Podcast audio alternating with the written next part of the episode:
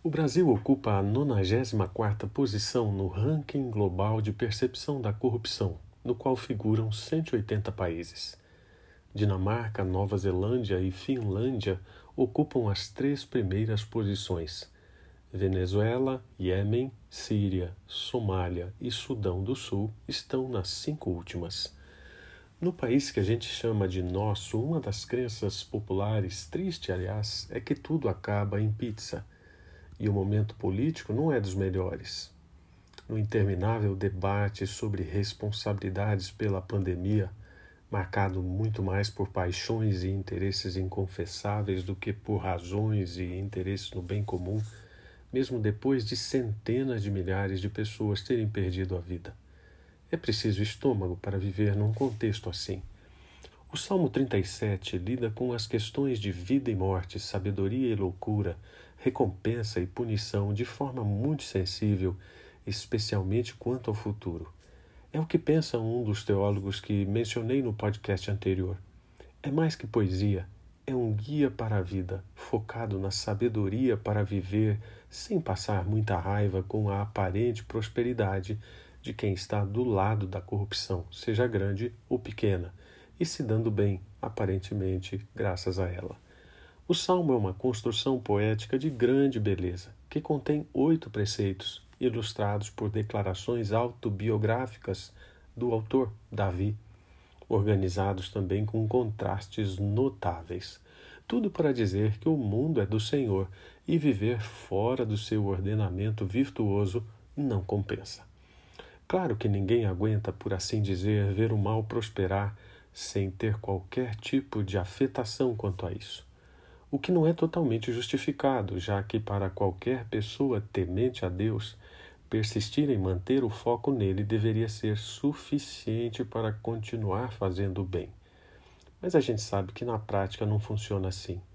Kidner explica que uma obsessão por inimigos e rivais ou gente que prejudicou a gente não pode ser simplesmente desligada, mas pode ser afastada por um novo foco, ou seja, um redirecionamento deliberado das emoções para um novo ponto de atenção. E com a intenção de convencer seus leitores, Davi propõe uma sequência de ações que eu gosto de chamar de ciclo da confiança em Deus, formado por quatro verbos imperativos.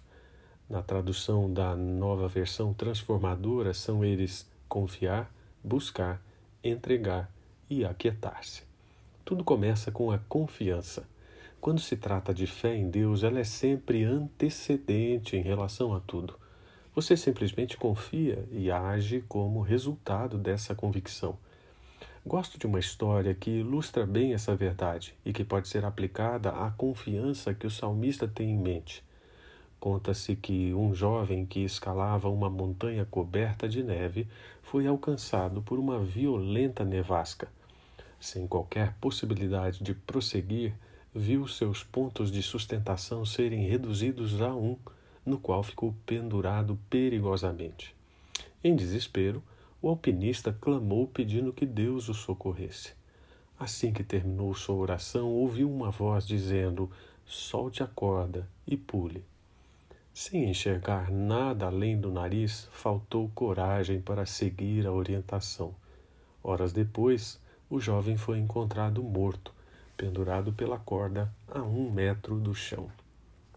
Quem confia busca o Senhor como única fonte de sua alegria.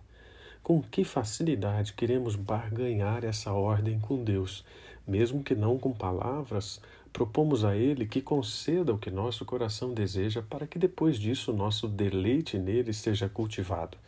Isso quebra o ciclo da confiança. Quem confia busca o Senhor, quem o busca entrega seu caminho a Ele, e quem assim faz se aquieta na plena convicção de que Ele não vai falhar. O ciclo da confiança é um território de segurança, uma zona de concentração na pessoa de Deus, que não permite que qualquer distração com os que não temem a Ele afaste a gente da sua vontade. Claro que o sofrimento é um som que destoa nessa protofonia de revelação divina. James Houston afirmou que o sofrimento cristão é como uma nota musical tão grave que nenhum instrumento da orquestra consegue reproduzi-la. Apesar de tudo, e de o quanto ela reverbera, podemos deixar os julgamentos por conta de Deus. Não adianta tentar vestir a toga dele simplesmente porque não cabe no nosso manequim. Mas a qual injustiça Davi estaria se referindo? Será que alguém estava se apropriando ilegalmente de terras? Ou seria uma realidade de exploração abusiva? Pouco importa.